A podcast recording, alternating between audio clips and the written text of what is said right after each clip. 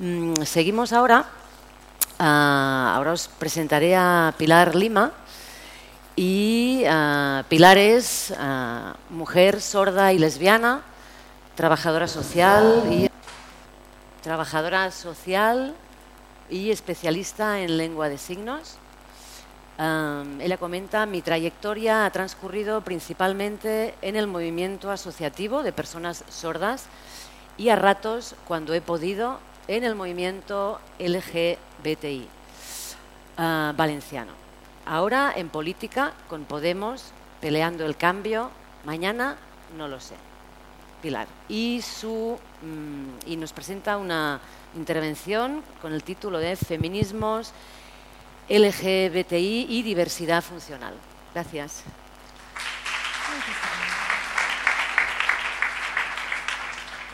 Hola, buenas tardes. Primero decir que muchas gracias a la organización por haberme dado esta oportunidad. Estáis haciendo un trabajo magnífico, el programa es increíble y no es habitual que un programa esté tan adaptado y tan accesible. Así que felicitaros por el trabajo de la organización. Un aplauso. Em, no es habitual que me encuentre en una situación, en situación de participar a un festival así. A lo mejor me invitan una vez al año o cada cinco años o cada diez. Es decir, es una es, eh, es, todo referente este festival para, para, nuevos eventos en todo el estado. Normalmente, eh, bueno, más que nada os voy a hablar ahora de mi experiencia personal. La verdad es que no sé deciros cuándo me di cuenta de que yo era lesbiana. Yo nací sorda, esto sí que lo sabía, era lógico, y sí que de pequeña me gustaba jugar, por ejemplo, a juegos de enfermeras, hacer de doctora, todo esto. Pero la, e, la etiqueta o el, o el concepto de lesbiana yo no lo conocía. No, no sabía identificarme a mí misma como mujer lesbiana.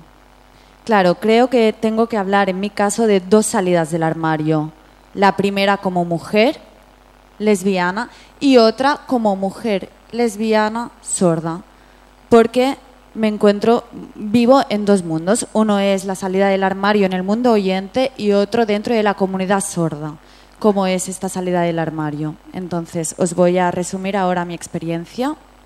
Hay un parecido, o se puede hacer una analogía entre el concepto de lesbiana y el concepto de persona sorda. Em, al principio yo no, conocía la lengua de signos, no me, no me identificaba a mí misma como persona sorda, simplemente decía que no escuchaba bien hasta que me di cuenta que existe la lengua de signos que me permite relacionarme con el mundo sordo y que no soy la única persona sorda en el mundo.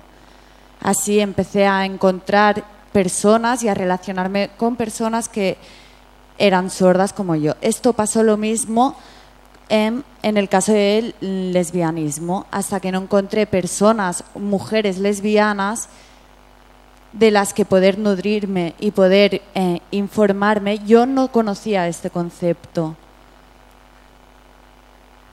Las teorías queer, feministas, no eran accesibles para mí. Entonces, esto lo lanzo como una crítica a que tenemos que empezar a establecer lazos de, unión para que sean accesibles.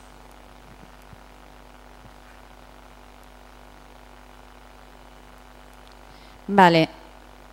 Por ejemplo, que muchas veces me preguntan, ¿y cómo ligas, no? Hay una frase que me dicen mucho, que me dicen, claro, al ser sorda vas a leer muy bien los labios, ¿no?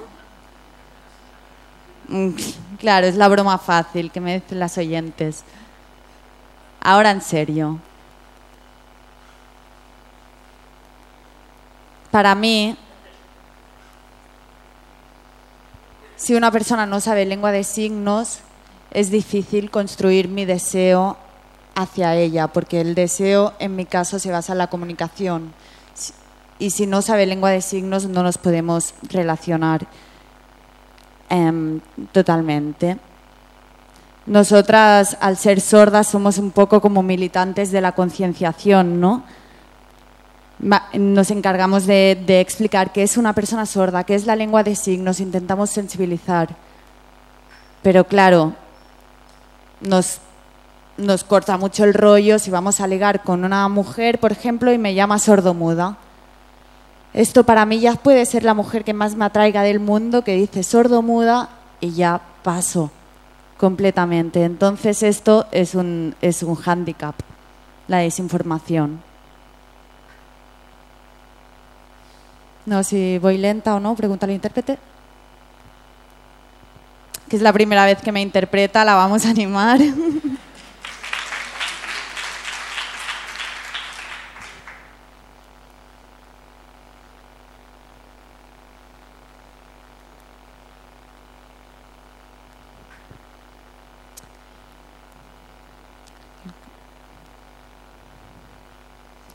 Sí, por ejemplo, em,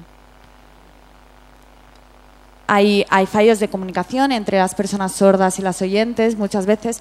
Por ejemplo, entre dos, mm, dos, mujeres lesbianas que se dice que a la segunda cita la lesbiana ya te trae las maletas, ¿verdad? ¿Sí o no? Entonces, ¿qué pasa? Que puede ser que la sorda entienda paleta y se presenta ahí eh, el día siguiente con las chanclas de tenis, el equipo de tenis, porque se han entendido mal.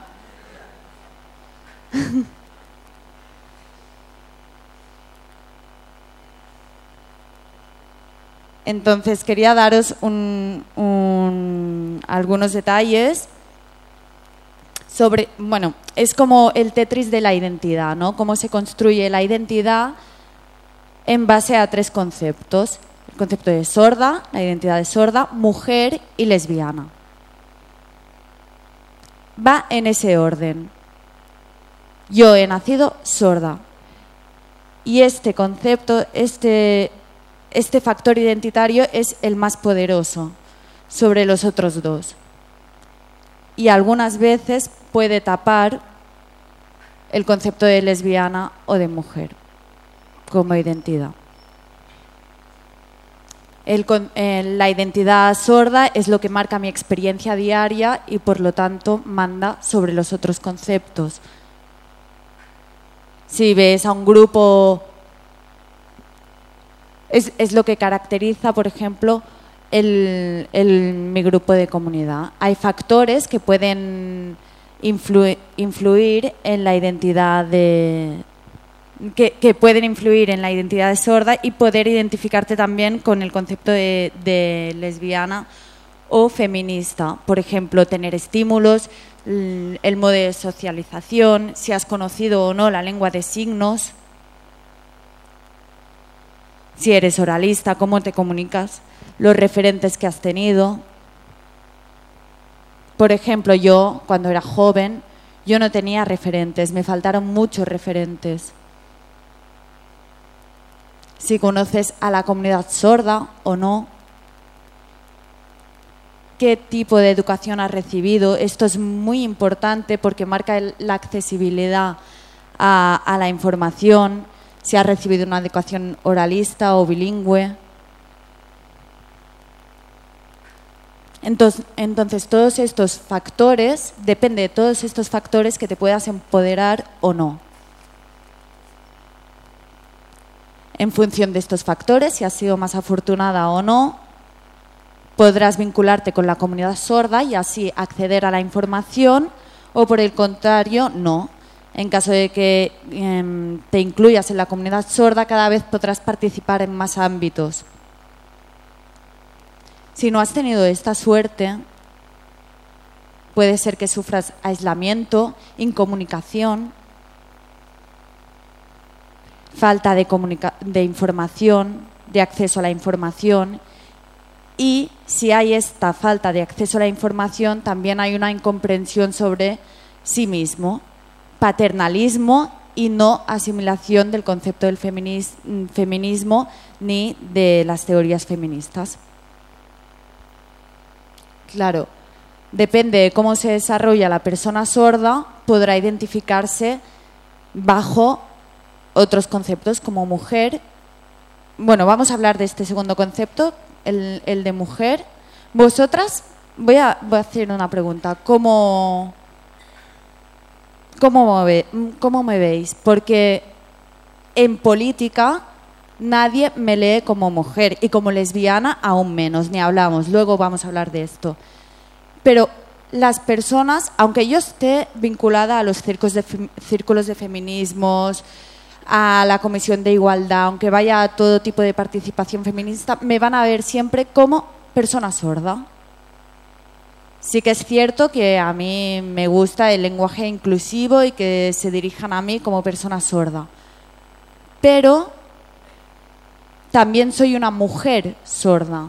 Entonces, al ser leída como sorda, muchas veces se, tapa la otra identidad.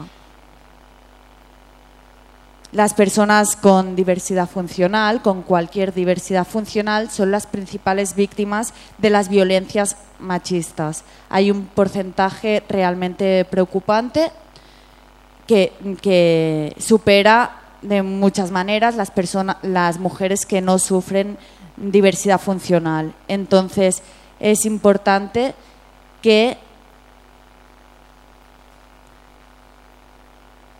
se aporten datos en relación a este fenómeno y que nos reafirmamos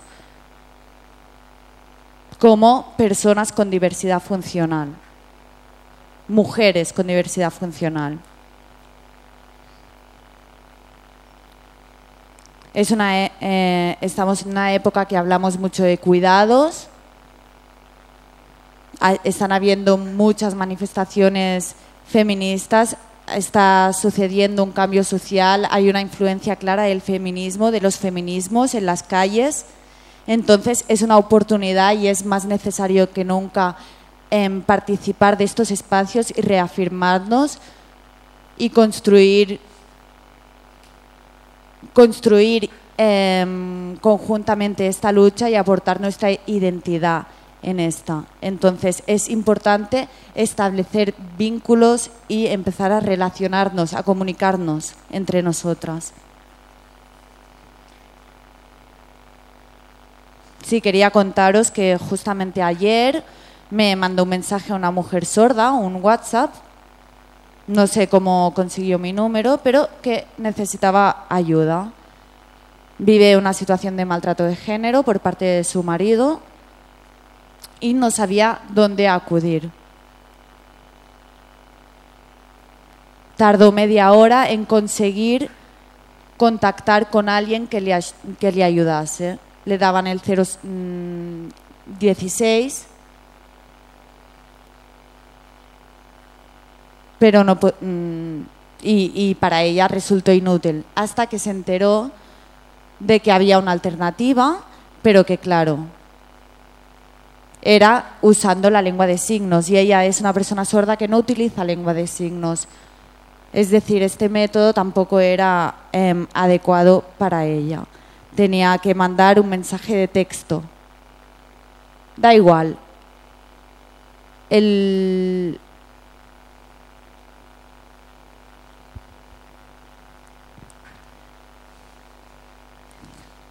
Sí. Em,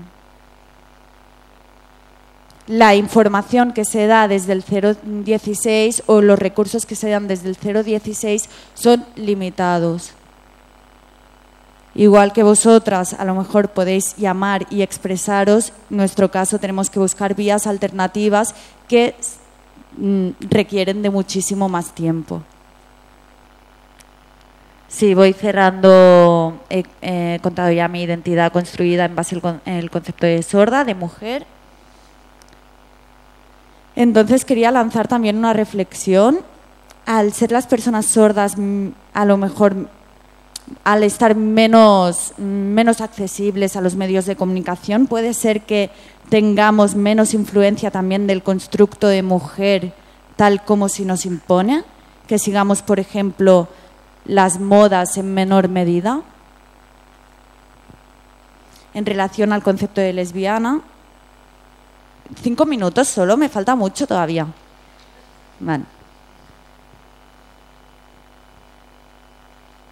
he hablado del concepto de sorda, de mujer.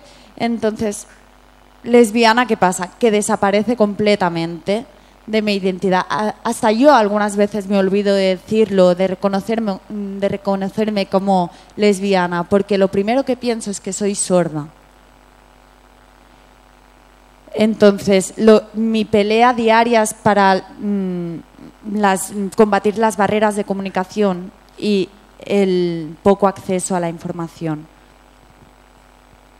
Entonces, quería contaros un ejemplo para que lo podáis entender mejor. Tengo una compañera.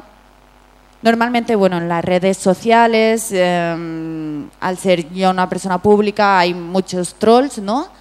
Entonces, es así. Em, se meten conmigo porque, porque soy sorda. La gente no, no, conoce el concepto, entonces a lo mejor piensa que yo no tendría derecho a trabajar, que no soy capaz, porque soy sorda. Pero mi compañera, concejala de Alicante, Marisol La Roja,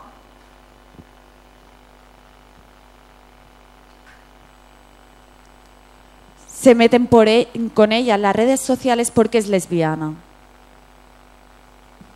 es lesbiana, em, abiertamente activista, y a ella sí que, que, los trolls se meten con ella por esta razón, porque ven que ella sí que tiene deseo. Yo, al ser una persona con diversidad funcional, no leen en mí este deseo, esta posibilidad de que yo también sea lesbiana.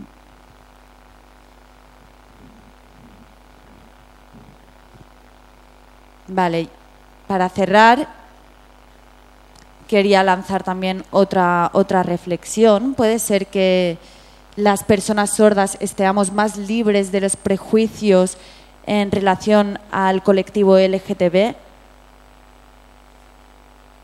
Y también me parece interesante destacar el alto índice de personas que se reconocen a sí mismas como homosexuales dentro de la comunidad sorda.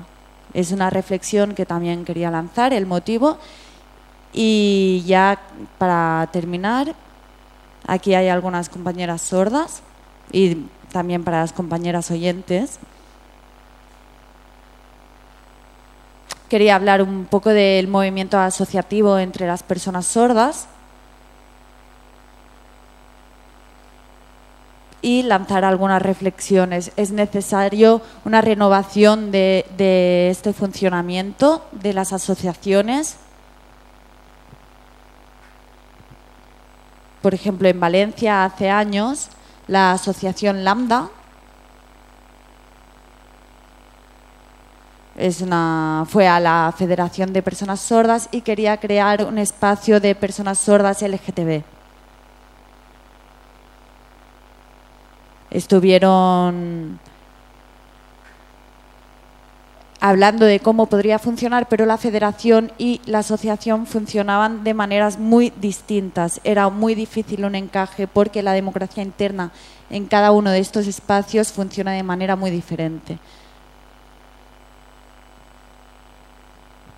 Tenemos que mm, dar más espacios de democracia participativa. Se tiene que dar un relevo generacional porque en las asociaciones de personas sordas hay personas que están em, desde hace mucho tiempo al mando y se tendría que ir mm, relevando. Y un cambio de, por ejemplo, la asociación Lambda en em, No, que la intérprete estaba mirando un momento a la otra intérprete.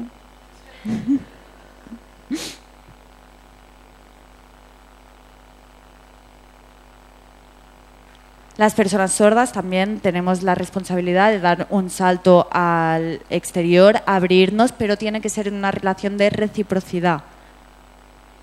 Sí que es verdad que nosotras hacemos el esfuerzo diario de integrarnos en una comunidad oyente, nos han enseñado a hablar, a leer los labios, pero necesitamos de un intercambio.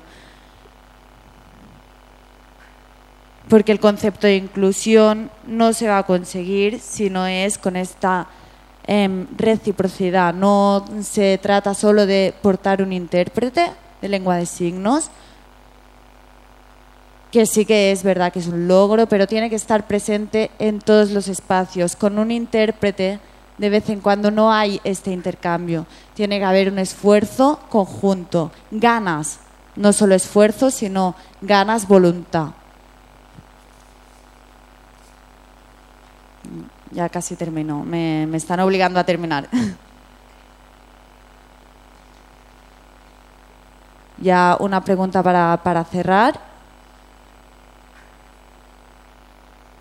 Antes hemos hablado de si el estigma de LGTB afecta igual a la comunidad sorda que a la comunidad, mm, comunidad oyente.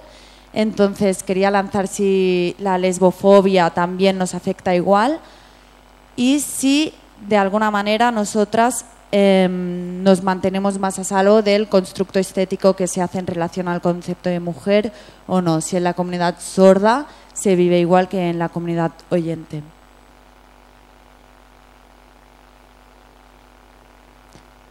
Sí, también me, me preguntan mucho, bueno, no es una pregunta, es una afirmación. Se ve que el, se tendría que hacer, bueno, me, me preguntan que si hay un censo de personas homosexuales dentro de la comunidad sorda, porque no se sabe por qué, bueno, por aquí me están diciendo que sí. Hay datos que confirman que es mucho más elevado entre la comunidad sorda que entre la comunidad oyente, entonces quería lanzar esta reflexión. Muchas gracias.